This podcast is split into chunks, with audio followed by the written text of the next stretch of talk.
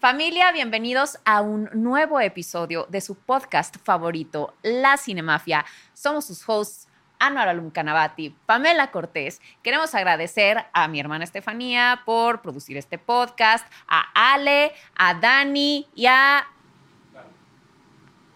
a Lalo. es que Lalo es nuevo, Lalo es nuevo. Entonces lo estamos conociendo. Por, eh, bueno, pues estar detrás de escena, haciendo que esto suceda. Eh, y obviamente queremos darle las gracias al hermosísimo Hotel Genève, que si no se han quedado jamás en el Hotel Genève, ahora es cuando porque este es el hotel más hermoso de la Ciudad de México, donde se quedan las grandes leyendas como Winston Churchill y la Madre Teresa de Calcuta y Julio Cortázar. Y además, pues tiene unos lugares para fotos. Si ustedes son influencers y les gusta ese pedo, pues vengan aquí a tomarse fotos también al Hotel Sigo sin entender por qué no grabamos esa parte. Y ya lo usamos a poner, y poner, y poner, y poner. Sí, eh, bueno, ya, voy a hacer de ahora en adelante un comercial de Hotel Genève y lo vamos a dejar. Exacto. Pero bueno, hoy tenemos un invitado muy especial. Gracias con quien he colaborado en dos ocasiones en el podcast, video podcast del tío Robert Escupir en el tiempo, que es Jerry, querido. Muchas gracias, muchas gracias por la invitación.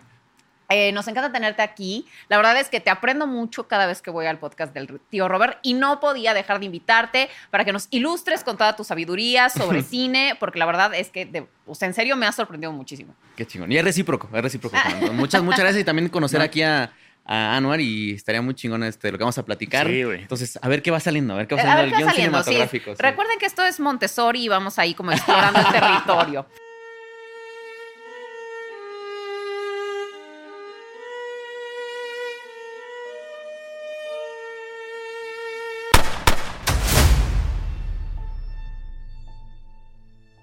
Invité a Jerry sobre todo a hablar de guion, porque él es profesor de guion. ¿Llevas cuántos años?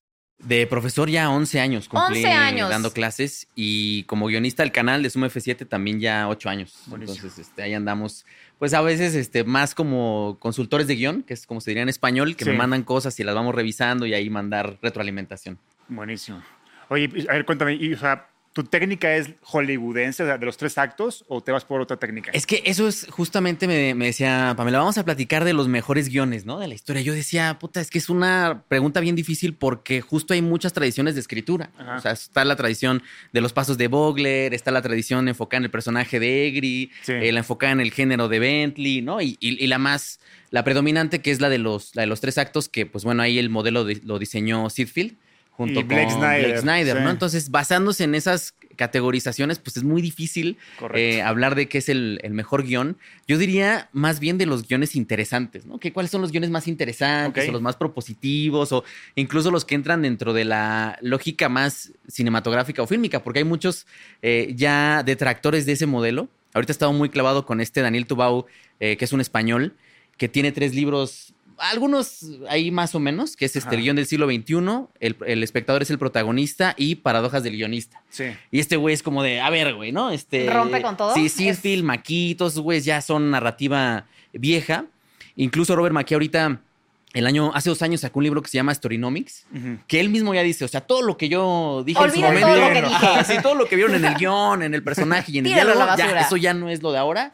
A partir de, este momento vienen otro tipo de narrativas y lo curioso es que esas nuevas narrativas ya no tienen nada que ver con el cine. es que justo, o sea, Blake Snyder y así fue un arma de doble filo. Uno, pues porque está padre porque le dieron la fórmula a la gente, pero a darle la fórmula a la gente hizo que los guiones se sintieran repetitivos y predecibles, porque ya la gente sabe cuándo es el midpoint, cuándo es el break into three, cuándo es el B-story. Entonces ya se vuelve predecible cada experiencia cinematográfica, la verdad. Sí. Claro, últimamente eso es lo que estamos viendo en el cine, que estamos viendo la misma película una y otra y otra vez, la verdad. Y este, bueno, pues no sé, a mí me preguntan mucho, de pronto que hago mi domingo de preguntas ahí, me dicen, es, pero es que, ¿qué hace un buen guion? Eh, ¿Cuál es tu guionista favorito? ¿Cuál es el mejor guion? Del... O sea, lo cierto es que, como bien decía el buen Akira Kurosawa, que puedes tener un buen director que no te rescata un mal guion y puedes tener un guion espectacular que con un director mediocre sí. sale. O sea, lo más importante es el guion. o sea, a mí me gusta esta analogía de que un guion es como un barco, ¿no? Tú tienes las medidas del barco con el guion Y si tu medida hay una fuga que no te das cuenta en eso, por más que le pongas metal al pinche barco y oro, se va a hundir. en cambio, si es de madera y funciona de una vez, por más que sea madera muy corriente, va a flotar porque funciona la historia, ¿no? Sí, claro. Sí, lo, decía, lo decía Hitchcock, ¿no? Hay tres, las tres cosas más importantes a la hora de hacer cine es el guion, el guion y el guion. ¿no? Esa su, frase. Pero me, me gusta porque hay tradiciones de gente que filma sin guion y aún así salen cosas muy interesantes. Yo pensaba, traía aquí algunos ejemplos en la libreta, pensaba mucho en Jan Dielman de, de Chantal Ackerman, ¿no? que apenas se nombró como la mejor película de la historia por Sight and Sound, y decía, Ackerman, pues yo escribí mi guion en tres semanas, ¿no? Y ahí uno se pone a pensar en distintas lógicas. Dice Arriaga, a ver, eh, escribir y reescribir. Y el guion de Amores Perros creo que fueron como 10, 11 reescrituras. Y Chantal Ackerman no reescribió absolutamente nada, ¿no? Y su guion salió en tres semanas pero las, ay, perdón, perdón, las, las, búsquedas o los anhelos son diferentes, ¿no? Mientras que, que eh, Arriaga buscaba una narrativa que le llaman multilineal o de juegos temporales o descompuesta en Amores Perros, Ackerman solo quería trasladar su cotidianidad. Entonces son, son dos... Ah, como dices, ambiciones. Búsquedas completamente diferentes y además diría aquí, ¿no? Eh, Amores Perros es una arquitrama y, y este Jan Dielman es una mini trama. Entonces son, son búsquedas completamente distintas y eso no hace que un guion sea menos chingón que otro guion, ¿no? Entonces, bueno, ahí, ahí este, estaba pensando en ello y pensaba en otras cosas como Empire de Andy Warhol, ¿no? Ya, claro. Que digo, yo no la he visto completa, hay fragmentos en YouTube, hay recreaciones en YouTube, que no es tan difícil recrear Empire, que fueron seis horas de un edificio completo y, y leí una crónica de un güey que la fue a ver en España. Y una de las cosas que quería hacer Warhol era provocar, ¿no? Quería hacer una provocación. Como yo estoy haciendo esta película de seis horas, pues básicamente para, para joder al espectador, ¿no? Sí, sí, sí. La restauraron, la exhibieron en España. Y con esta película, que ahí es, eh, la podríamos, podríamos decir que es una película de un acto, una antitrama y demás, eh, esta crónica era fascinante porque era una crónica de lo que pasaba en la sala. Como es el mismo plano a las seis horas, pues este güey fue como de, a ver, había sala llena, ¿no? Eh, y de pronto unos güeyes empezaron a pelear por allá. Y de pronto la gente se empezó a salir. Y algunos empezaron a reír. Y entonces toda la, reseña o la crítica. es un experimento social, casi. Exacto, se volvió eso que quería Warhol, ¿no? Que es, pues esta es la película, pero finalmente vas a ser tú. O sea, tú estás completando la narrativa. Y era algo que decía Tarkovsky. Una de las cosas fascinantes del guion cinematográfico es que no solo es un proceso, tú lo estás viendo con tu película, tú escribiste tu guion, cambiaste cosas durante la dirección y vas a cambiar cosas durante el montaje. Totalmente. Decía Tarkovsky, hay una cosa que se llama el encadenamiento asociativo, ¿no? y, y, dice uno, ¿qué chingados es el encadenamiento asociativo? Dice él, bueno, pues cuando uno termina la película, la película deja de ser tuya. Claro. Totalmente. Y pasa a ser del espectador. Y ya no eres dueño de la cadena de significados o de las asociaciones que haga el espectador. Sí.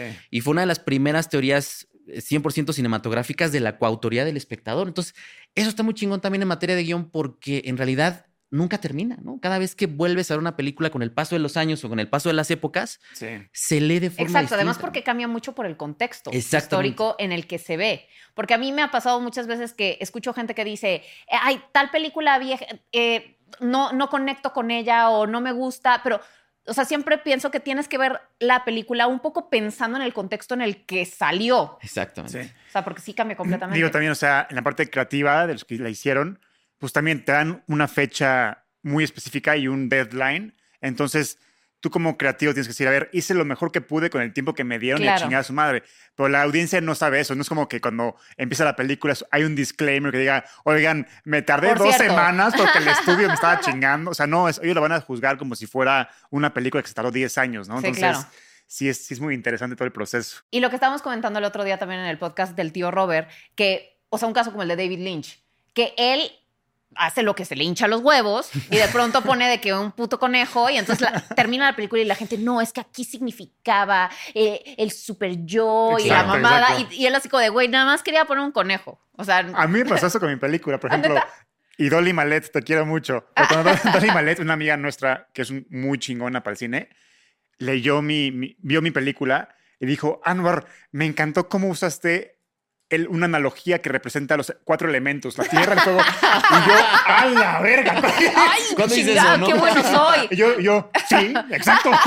Porque a ver, si la, audiencia ya lo, ya lo ya lo representó así, tú como director dices, sí, a huevo, fue, fue mi intención, ¿no? Sí, claro. Y se acabó. O sea, porque pues, como tú dices, la gente lo va a interpretar como se le hinche los huevos. No puedes controlar eso. Exacto. Y, no, y además hiciste bien, porque de pronto hay directores que es como de, no, no, no, es que eso no es lo que está, esto es lo que es, ¿no? Y, es lo que dice Tarkovsky, no, no podemos nosotros darnos ese lujo de, imponerle al espectador una cadena de significados porque es suya, es, su bagaje. y al final una historia es mil historias, o sea, cada quien la va a hacer suya como bien dices. Sí, está esta anécdota también ahorita me hicieron recordar de Buñuel, ¿no? Que Buñuel decía, güey, pues cuando hice un perro andaluz me mandaban a mí tesis de licenciatura y de doctorado de, no, es que cuando corta la, la, navaja y de pronto pasa el avión simboliza esto. Y en realidad el proceso de guion pues no fue tan estructurado, ¿no? Eh, decían que era esta regla de los tres segundos de yo, Buñuel, escribo una línea, pongo el punto, que para quien no lo sepa en formato guion, un punto sugiere un corte. Y entonces cuando yo ponga el punto, va a continuar Dalí y va a poner lo que él quiera. Exactamente. con esa lógica vamos a ir reestructurando la, la historia y la casi, gente. Casi como un cadáver exquisito, ¿no? ¿Cómo ah, se llama esto de irte pasando la. Exacto. Y entonces es como corte a mano con hormigas, ¿no? Corte a este, un güey agarrándole las nalgas a su pareja, ¿no? Corte a un güey en una bicicleta. Y la gente, no, es que esto simboliza esto, porque tal, tal, tal y tal. Y Buñuel era como de, no, no simboliza nada, ¿no? Es, es esta apertura de significado. Y algo más superficial es en Star Wars, el, el, el lightsaber de Mace Windu de Samuel L. Jackson es morado, ¿no? Y, ya, puta, el fandom de Star Wars, no, sí es que Windu pera entre la oscuridad y la luz y, tiene tal técnica de lightsaber. Y, si ves los videos de detrás de cámaras, es Samuel Jackson diciendo, oye, George, ¿puedo, que mi lightsaber sea morado? Y George como, Sí, ok, a huevo. es la única simbología que hay detrás del lightsaber de Windu. Completamente. Sí, y, ahí es donde se rompen estas, eh, porque de pronto en, Salvar al Gato y estos libros, eh, eh, incluso Maki lo dice, pues es pensar escribiendo para el espectador cuando en realidad no es del todo a veces escribir para el espectador, salvo que estés haciendo una historia pues, pues como Mario, como Barbie, exactamente, que están buscando específicamente tener algún efecto que eso Robert Maki ahora ya le llama historias con propósito, ¿no? Que son estas historias que tienen un propósito muy claro que es vender. Y ya lo importante a lo mejor ya no es que llegue el plot point o promover una agenda, exacto. Entonces ya tiene una finalidad que es más relacionada con la narrativa de la publicidad y de la mercadotecnia que con la que tradicionalmente utilizaba el cine, que era una narrativa que venía del teatro, que venía de la literatura, que es pues esa teoría dramática la que conforma la gran mayoría de la teoría de guion cinematográfico. Sí. También algo muy importante que hay que mencionar es que muchos creen que por ser escritores de novelas pueden escribir guiones o viceversa. Y la verdad es que son dos disciplinas totalmente, diferentes. La diferencia más grande entre una y otra es que el guion, en el guion nada más puede haber lo que la cámara y el sonido pueden registrar. O sea, no, no puedes decir, Pamela llegó. Y pensaba Pensaba en, el suicidio porque no sé qué, no sé qué. Es como, no, a ver. Es, Pamela llega, se sienta en el sillón, agarra una coca y se la toma. O sea, es lo que nada más lo que la cámara puede, puede registrar y el sonido también.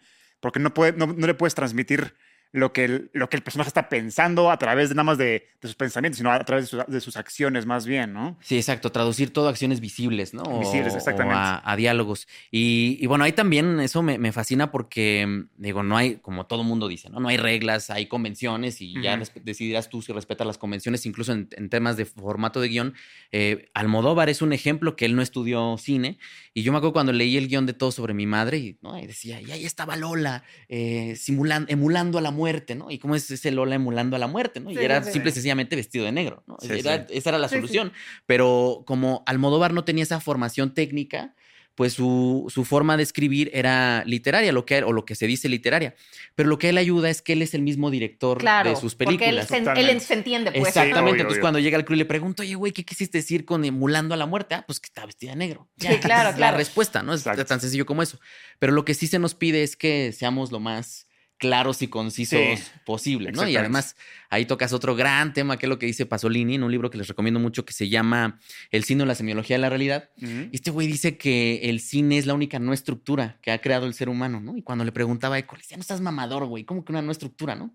Y él decía, sí, porque no es literatura, pero tampoco es celuloide, tampoco es película, no es ni una cosa ni la otra, está atrapada en medio, es un, puente, es un proceso. Es un híbrido. Exactamente. Y tienes posturas como la de Guillermo Arriaga, que él ni siquiera le llama guion, ¿no? Le llama novela cinematográfica. Ah, porque, es, porque es escritor, ¿no? Porque es escritor y está su ego de escritor ahí y él necesita. Pues ahorita hubo este tema de Amores Perros, ¿no? Exacto. Que tú quería el crédito de escritor y dijo, ah, ok, tú quieres el crédito de escritor, ahora yo quiero el crédito de director. Exacto. Y ahí fue el gran pleito. Ahí fue el gran este pleito, sí. Y él sí cree que el guion debe leerse como si fuese una, una novela, Totalmente.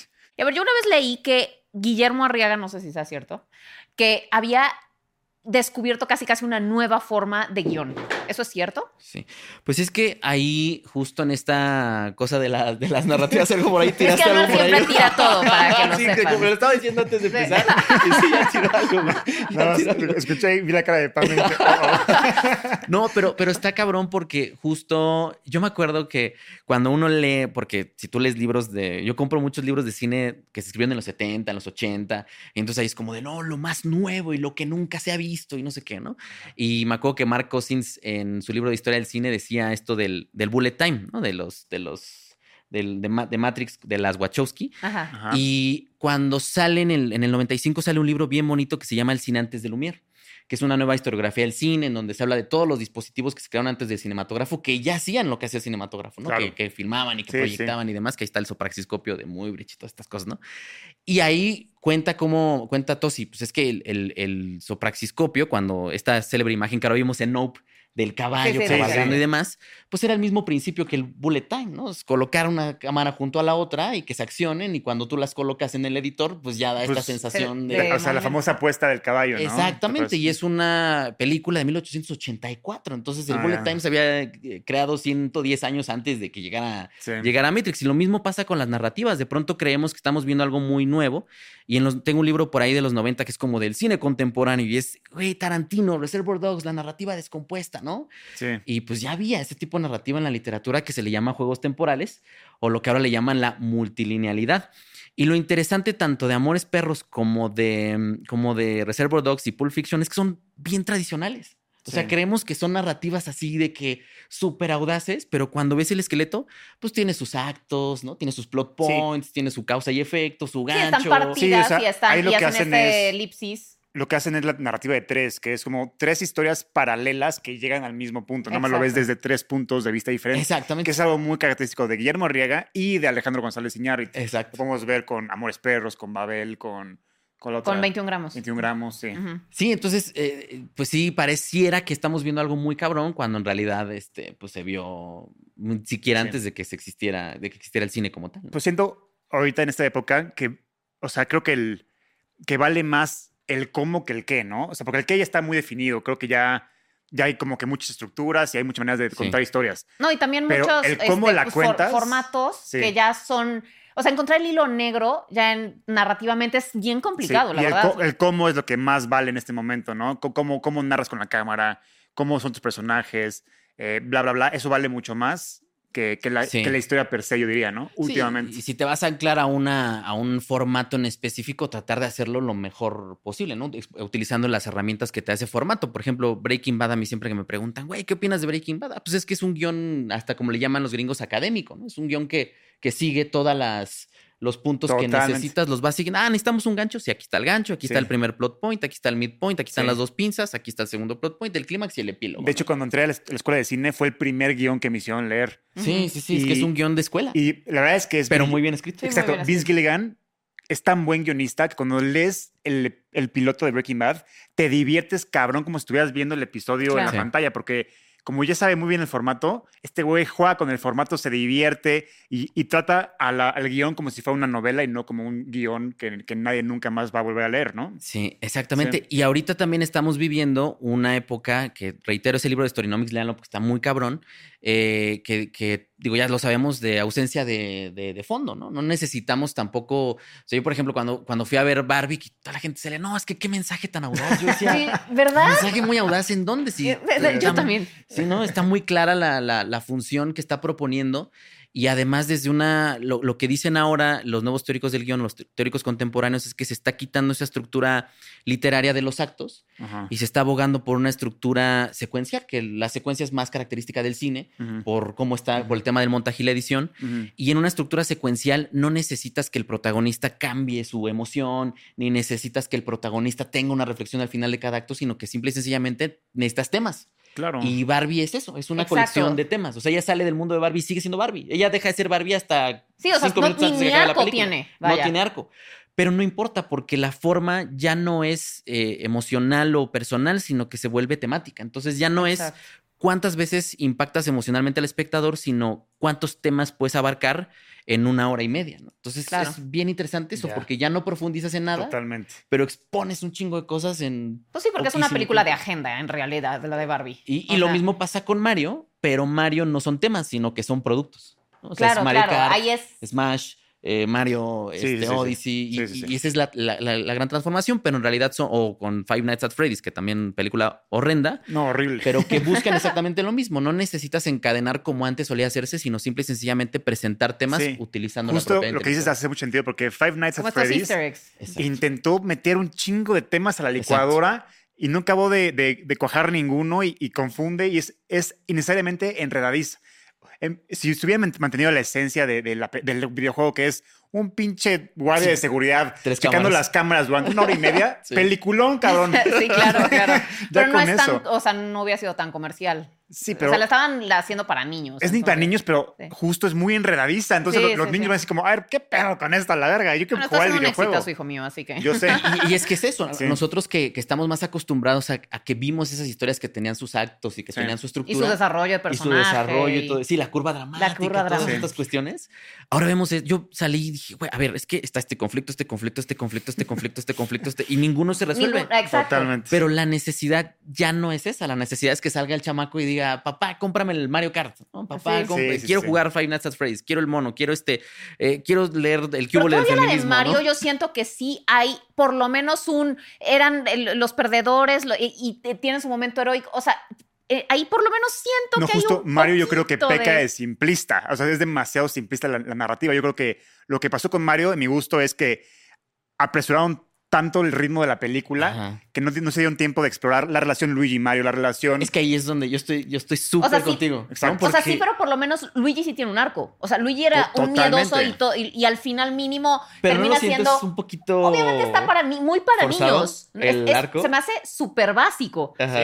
o sea, no, tiene la complejidad de. Creo que peca de simplista. Una almendra. o sea, nada. Ahí se fueron al extremo contrario, que es extremadamente pero por lo menos Sí ves el de cobarde a que ya es un héroe de mínimo.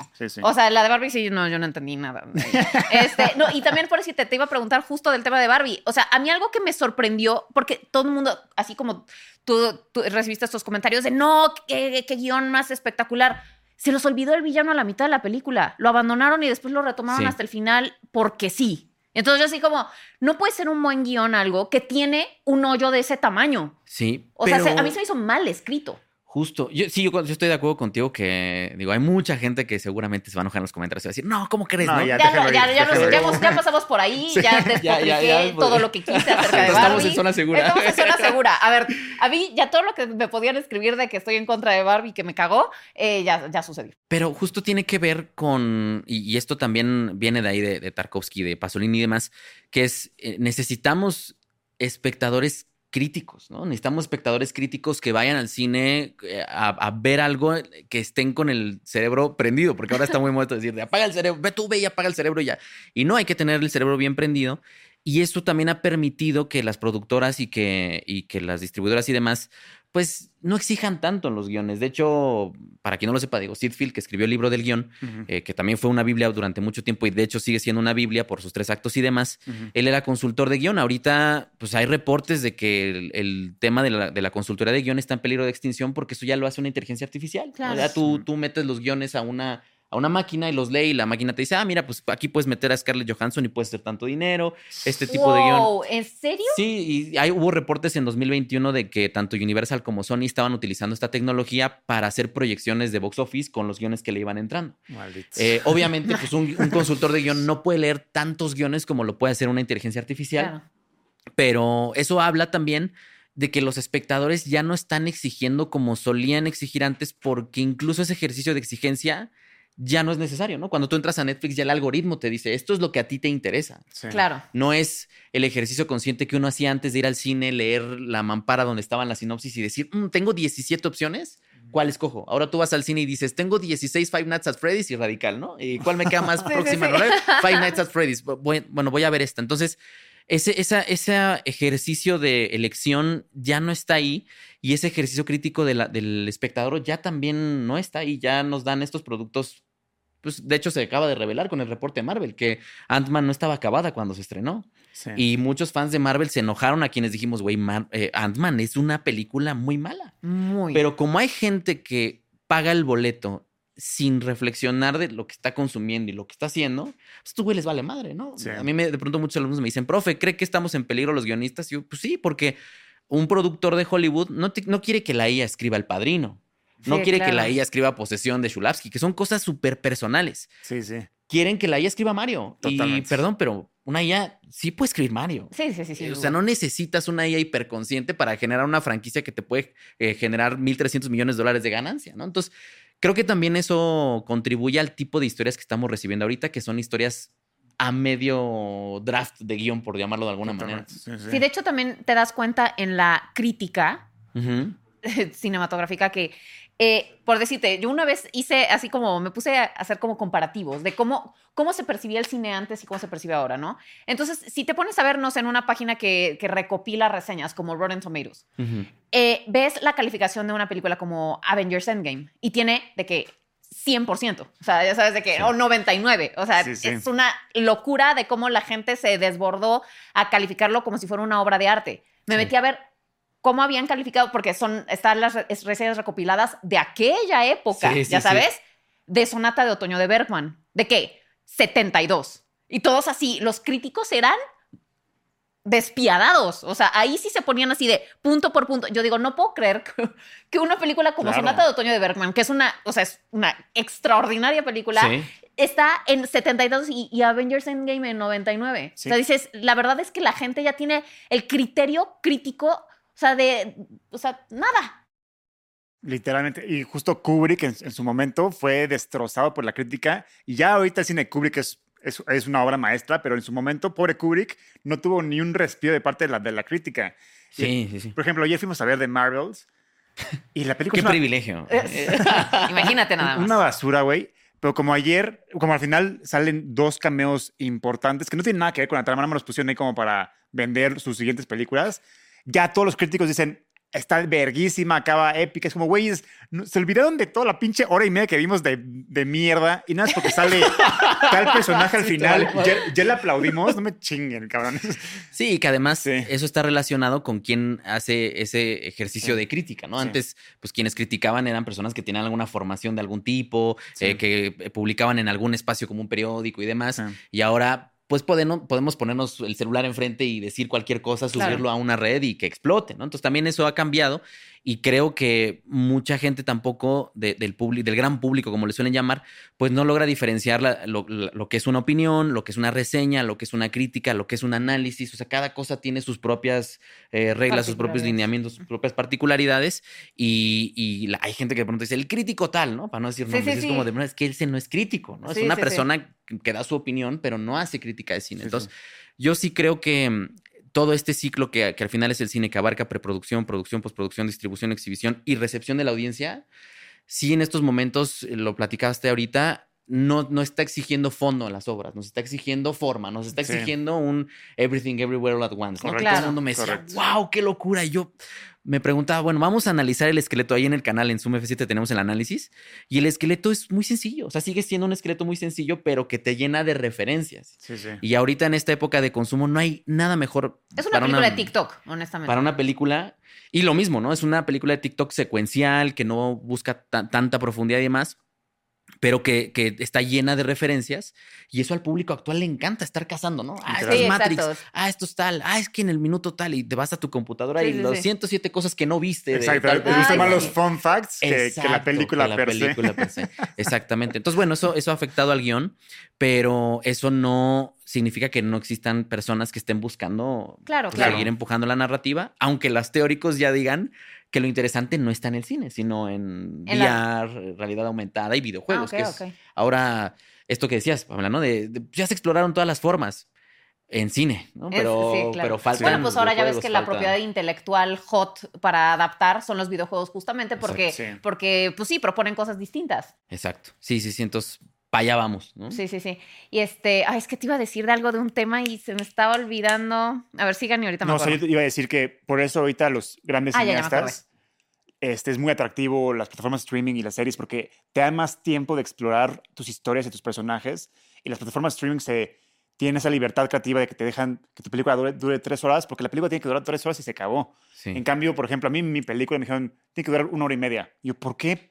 Porque mis, por mis huevos, no porque tu, tu escena esté entorpecida o porque no sé, es porque necesitamos más salas y no, no te puedo distribuir algo que dure más de una hora cuarenta. Y yo es como, es neta, cabrones. Sí, Entonces, extraño ese cine tipo de los setentas cuando Scorsese estaba en su, en su, en su prime y así donde era del director el cine, donde el director decía dura cuatro horas y dura cuatro horas y se acabó. ¿Por qué? Scorsese que sigue peleando por eso. Bueno, es, el único cabrón que todavía le dan cortes de cuatro horas a sus películas porque es Scorsese. Pero a gente nueva como yo, ni de milagro nos dan un corte de tres horas o de, o de dos incluso. O sea. Y que además, bueno, está lo del fenómeno de la polarización del box office, ¿no? Que antes en los 70 no, no solo era el nuevo Hollywood y esta libertad a los, a los cineastas, de las cuales salieron cosas maravillosas como Nuevo Hollywood o cosas horribles como naves misteriosas que... Pero, pero por lo menos eran cosas audaces, mínimo era como... Fue una época de mucha exploración, también los 80, o sea, como que siento que... Pero porque había ventana, o sea, había salas. Ahora, digo, tú lo vas a ver con tu película, lo estás viendo. No hay salas. Las salas son para cierto tipo de cine, lo que le llaman las películas evento, y quienes están empezando tienen que eh, pues encontrar espacio en las plataformas de streaming y ahí se terminan, se terminan perdiendo. Sí, justo ahorita me están obligando que mi película salga a fuerza en febrero.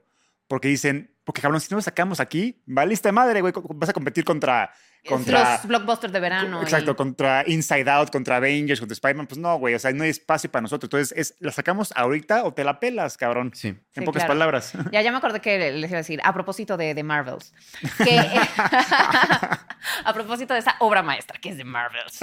Eh, no, no, no, que estaba viendo el, no sé si vieron ya el especial de South Park. No, pero me han dicho que está increíble. Ayer me dijiste eso. El de Joining the Thunderverse. Eh, y justamente abordan mucho esto del cómo se ha vuelto un recurso súper perezoso todo el tema del multiverso. ahorita ya todo es multiverso, porque es, es, una herramienta fácil para poder hacer lo que se te hinchen los huevos y todo lo puedes justificar. Entonces, o sea, siento que en eso también está cayendo mucho el cine de ahora, en caer en estos dispositivos que hackean la historia para poder salirte por la tangente de cualquier manera. Sí. sí. Pues ahorita que Tony Stark va a regresar al MCU. Ajá, exacto. Todo el mundo como, güey, se murió en Endgame, ¿para qué lo quiere regresar? Pues puede regresar en forma de otro Tony Stark, claro. Entonces, sí, se murió en un universo. Exacto. Exacto. Sí, y, bueno, es, son bien, un montón de temas. Ahorita que decía lo de la exhibición, eh, reitero, ¿no? Esta, esta parte de acortar los espacios. Y ahora con lo de South Park, que no he visto el capítulo, pero ya más o menos sé por dónde va.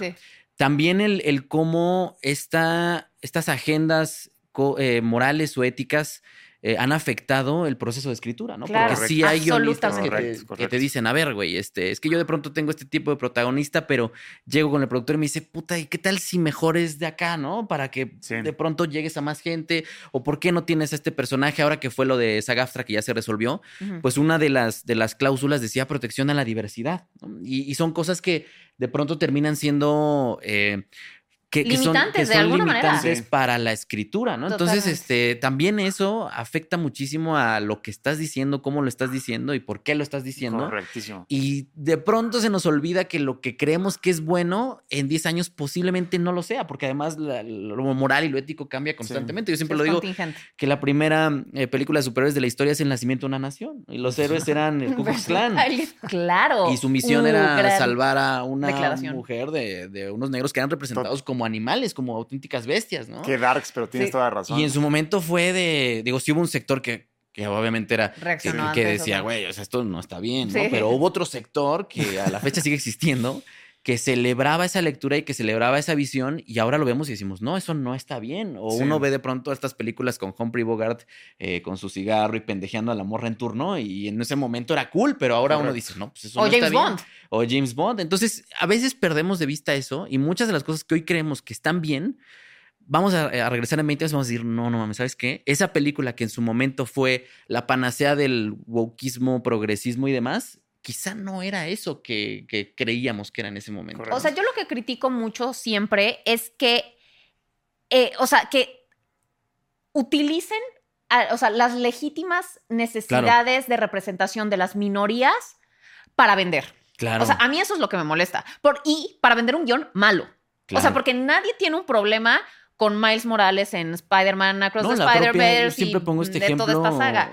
O en Talk to Me. Nadie tiene un pedo porque funciona, porque es, porque es orgánico, porque va con la historia, porque no fue como de bueno, tenemos este guion de mierda, ¿qué hacemos para venderlo? Ok, bueno, pues va a ser diverso, ¿ya sabes? Sí, sí, sí. O Tangerine de Sean Baker.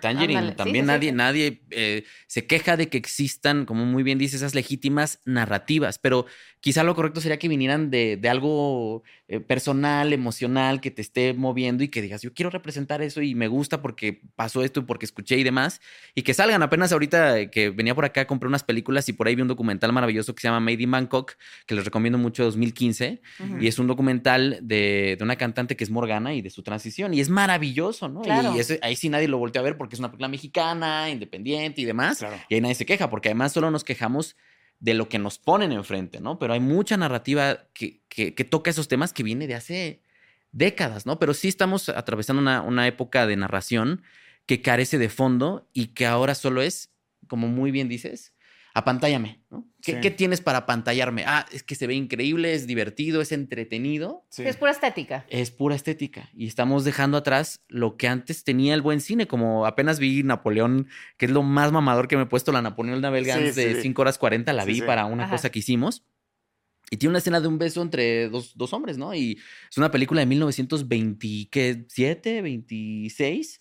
Y es maravillosa, o sea, dentro de todo lo que hizo Abel Gans, de todos los temas que tocó, de todas las formas que filmó, que yo creo que después de lo que hizo, güey, ya no te puedes inventar absolutamente nada porque hizo lo que todo el mundo ha hecho después de él.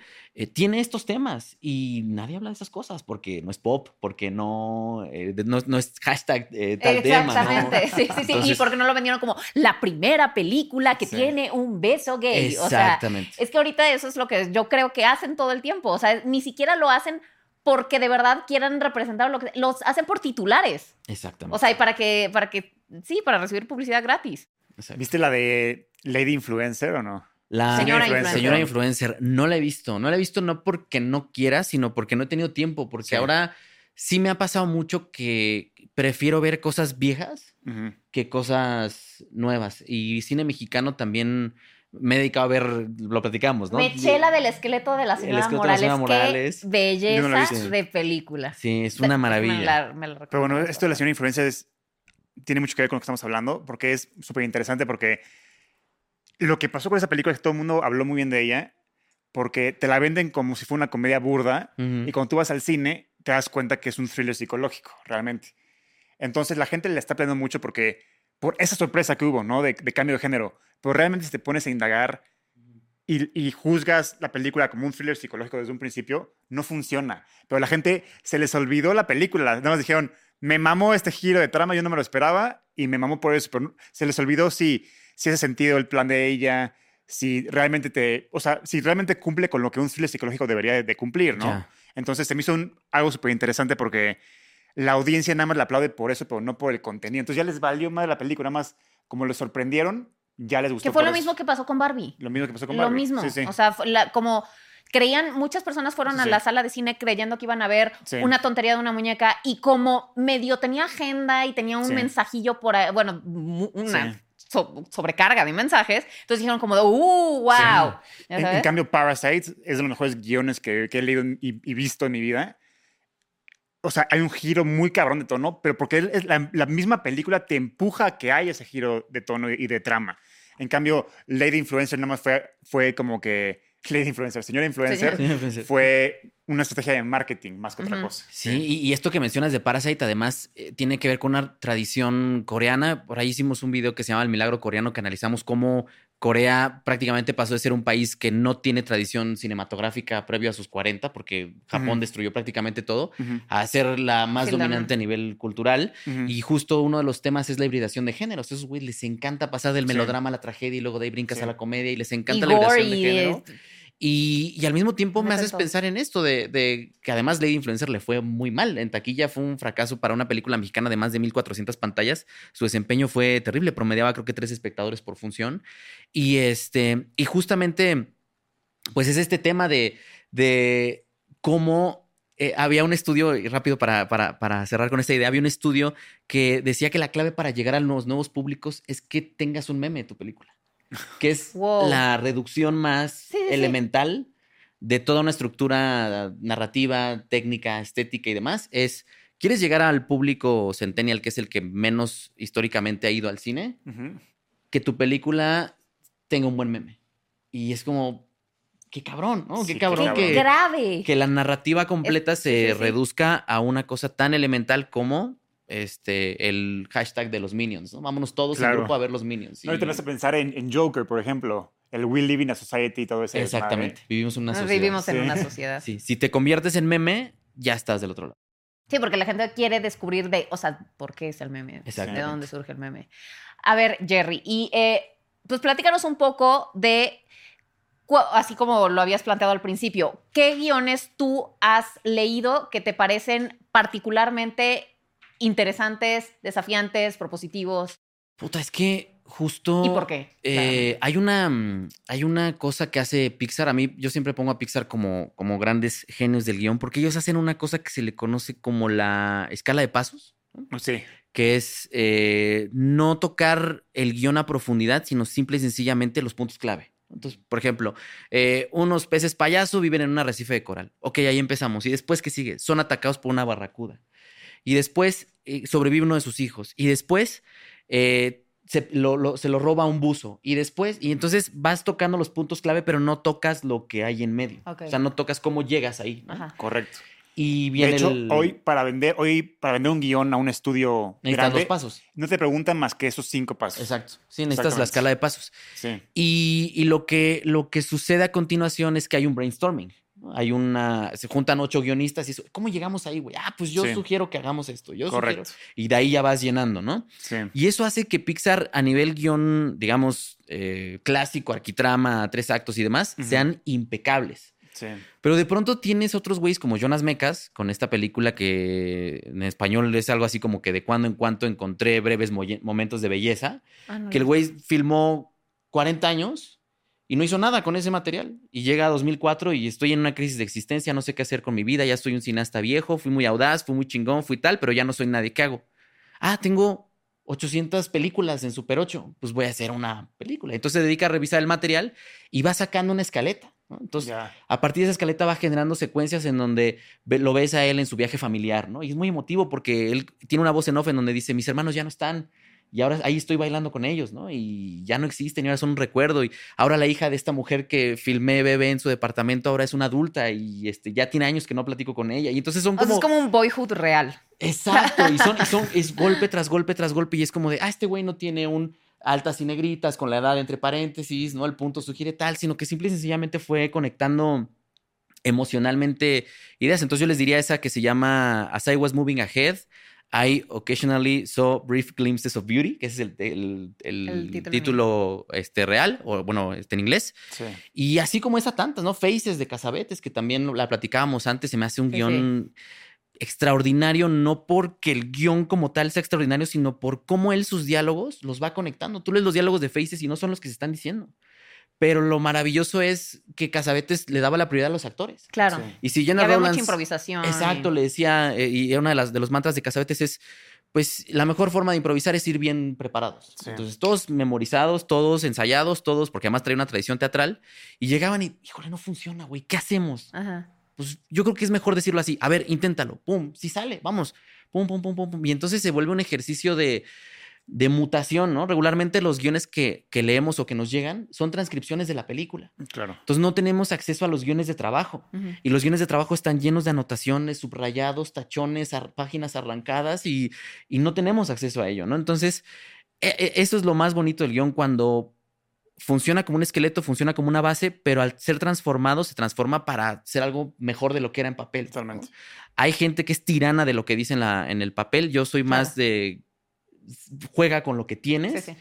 y, con lo que empieza a suceder en el rodaje. Entonces yo te diría Faces, el, todo lo que hizo Mecas. Eh, hay un director que se llama Valerian Borojic, que se los recomiendo mucho, que tiene una película que se llama Cuentos Inmorales, que es la cosa sexual este, más divertida, sádica y retorcida de la historia. Souls, lo voy a este, ver. Sí, Cuentos, cuentos Inmorales es una... Pame, muertes y violaciones, yo ya... Sí, no, neta, Cuentos Inmorales... ¿Dónde la vemos? Son cinco cortos ah. y, los guiones son impecables. ¿Por qué? Porque tampoco buscan impactar estos puntos de, clave que nos decían cada uno, sino que en, el caso de esa película, es una película de personajes. Sí. Y cada cortometraje es una filia diferente. Entonces hay sofilia, hay pedofilia, hay ah, incesto, hay... Y es como, este señor dijo, voy a, voy a abrir acá atrás y voy a dejar pasar todo, ¿no? sin, sin, sin pensar en agendas, sin pensar en prohibiciones, sin pensar en censura. Los Cuentos Inmorales es, es otra gran, gran, gran película. Posesión de Shulavsky que a mí me... Es espectacular. ¿Sabes que también se ha perdido últimamente en el cine? El subtexto. O sea, antes como que los guiones tenían mucho subtexto y de hecho era parte de la exigencia para ver si eras buen escritor o no. Ahorita es más diálogo directo y ya los mismos estudios ni siquiera te piden subtexto. Es, o sea, subtexto, para los que, para los que no sepan, es es, o sea, por ejemplo, si Pam y yo tenemos ahorita una conversación de hola, ¿cómo estás? Bien, y tú bien, bien, también, gracias. Eso es la conversación normal, lo que está en, la superficie. Pero a lo mejor Pam y yo estamos enojados y, y, este, y yo no quería que él viniera al podcast. Entonces, como, ¿cómo estás? Bien, ¿y tú? Bien. Entonces, yo estoy, lo que estoy realmente, diciendo es, ¿por qué trajiste a este cabrón al podcast? ¿Me entiendes? Entonces, ese subtexto, o sea, lo que realmente está diciendo la escena, ya, ya, ya se perdió. O sea, yo no he visto últimamente una película donde haya visto una escena de subtexto como antes las había en Hollywood en específico, ¿no? Sí, y en, y en, y en México tenemos un montón de ejemplos. Bueno, ya viste el escrito de la señora Morales, ¿no? sí, esa, esa como tiene subtexto. Sí, Días de Otoño, de Gabaldón, que también te la platicaba. Eh, hay eh, El Castillo de la Pureza, digo, a todas estas películas mexicanas que, que tienen un montón de, de que, de, como decía Stanislavski, ¿no? Eh, que el subtexto es el espacio entre dos palabras. Exactamente. el, espacio entre dos palabras. Sí, sí, sí, sí. Y, y, y justo, y vuelves a lo mismo. ¿Por qué no está? Porque vivimos en una era del audiovisual simplificado. ¿Cuál es la estructura de guion? Eh, que de pronto dicen, la estructura de guion de Mr. Beast, ¿no? ¿Cuál es? gancho a los cinco segundos, ¿no? Antes te decía Sidfield, bueno, tiene que haber un gancho en 10 minutos. De Mr. Beast. En 2023 decimos, no, el gancho en 10 minutos, no mames, es un chingo, güey. no, el gancho tiene que entrar a los 5 segundos de que entra el video, tienes que vender el video. Y a los 10 segundos tiene que entrar un, nuevo, un nuevo tema. Y al, minuto tiene que haber tres conflictos. Y uno dice, al minuto tres conflictos. Entonces vas en chinga y es ahora lo que estamos buscando. Claro, pero es que también, o sea, la capacidad de, el attention span de la gente se ha reducido exponencialmente en los últimos años. O sea, antes, ah, como decías, la gente podía quedarse viendo una película de cuatro horas, hasta había pues, sus intermedios y lo que quieras, pero ahorita ya no te aguanta ni un trailer. Sí, ya, ya. O sea, ahorita ya no te aguanta el video de TikTok ya te aburrió. O sea, y dura, dura que 30 segundos y ya dice, ah, qué hueva. Entonces, o sea, a, eso nos estamos transformando. O sea, no sé qué tanto en el futuro va a sobrevivir el formato de cine como tal, con, una, con nuevas generaciones que no soportan ya ver nada. Sí, lo hace como, como, comprar un vinil, ¿no? Es como, ah, es un güey vintage, ya sabes, le gusta de que Exacto. su rocola y ponerlo ahí, con no sé qué, o sea, es un güey vintage, pero ¿para qué esa, esa pendejada si puedes tener tu teléfono y, rápidamente la reproduce la música? Entonces, así lo van a ver como algo, como, como, como algo vintage, como un güey random, como un güey este, alternativo. Sí, incluso la duración de los planos. Lo que ahora se considera un plano lento es que si tú tienes un plano de 15, 20 segundos, ya estás haciendo cine lentísimo. Acabo de vivir eso. Y uno antes decía, güey, pero ¿cómo cine lentísimo? Si, no, para quien no lo sepa, hay varios tipos de ritmo en el cine. Eh, esencialmente son dos: el ritmo externo, que es el que está condicionado por el corte, y el ritmo interno. Correcto. Y entonces tú puedes no cortar y que pasen un chingo de cosas en tu imagen, como suele hacerlo Spielberg, y no sentir que que es lento. Pero ahora te duras más un plano de 15 segundos y es como, puta, güey, qué hueva de película, ¿no? Sí, y es como perde. O sea, sí está cambiando mucho la, manera en la que percibimos también la, imagen, ¿no? Correcto. Ay, pues mi querido Jerry. Estamos ante un futuro un poco eh, desolador, en, mi opinión, o sea, en tema de guion. Y también, o sea, todo el tema, como mencionabas, de la inteligencia artificial, o sea, lo que se viene para, o sea, los productos a futuro siento que no, no, no se ve muy esperanzador. Sí, y el cine como tal, ahí lo dijo, hubo unas pláticas extraordinarias en Cannes, eh, donde se juntaron varios directores, entre ellos Guillermo del Toro, y se fue reportando lo que decía Costa Gabras y del Toro y demás, y él fue el primero en decir, el cine, su lugar cultural ya pasó a, segunda, a segundo plano, culturalmente ya no es lo que era en el siglo pasado, ahora ya tiene una relevancia completamente distinta y que el entretenimiento o el arte que está ocupando ese lugar primordial, pues es el videojuego y el videojuego narra con otros códigos, ¿no? Narra a través de sus mecánicas, narra a través de, los niveles. No, y además el hecho de que tú eres activo, o sea, eres un usuario activo en la trama. Exactamente, exactamente. Entonces, si ya, a mí que Maki tire la toalla y que Maki diga, mira, todo lo que yo he escrito los últimos 20 años ya no sirve, ahora es esto, y que su esperanza y su fe esté depositada no en el cine, sino en, en VR eh, y AR ya te habla de, que sí estamos pasando o estamos transitando a una nueva era en la que además,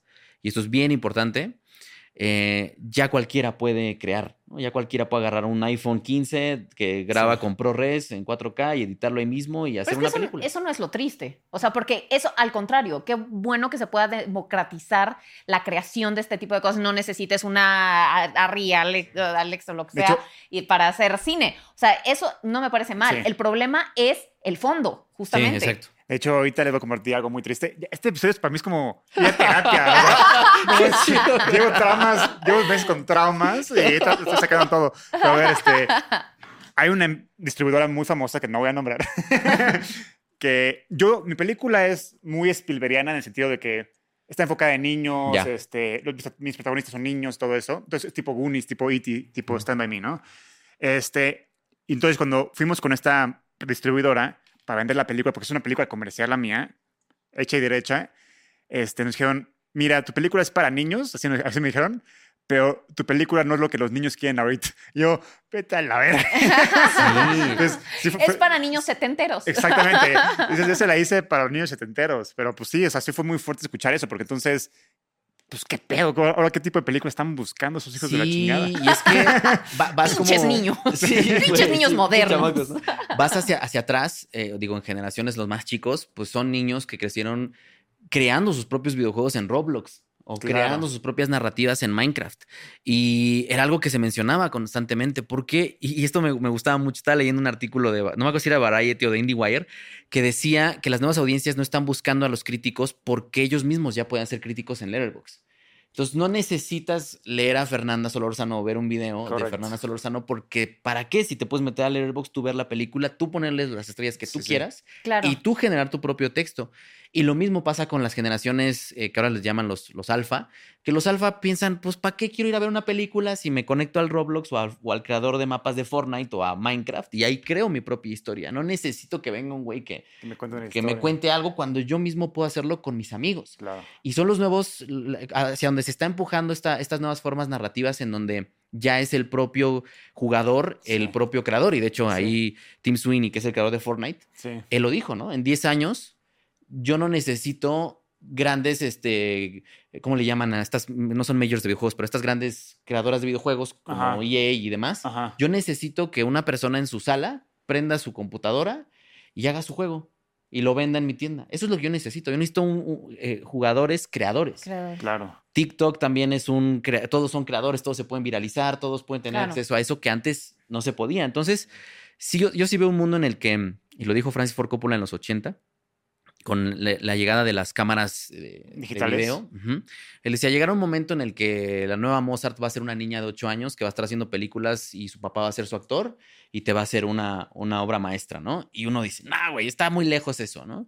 Bueno, Spider-Man, eh, Across the Spider-Verse, un niño animó la parte de un niño de 14 años con una laptop en su casa. Sí. Entonces, no estamos ya... A24 acaba de comprar a un chavito de 13 años de los backrooms. Backrooms, backrooms, sí.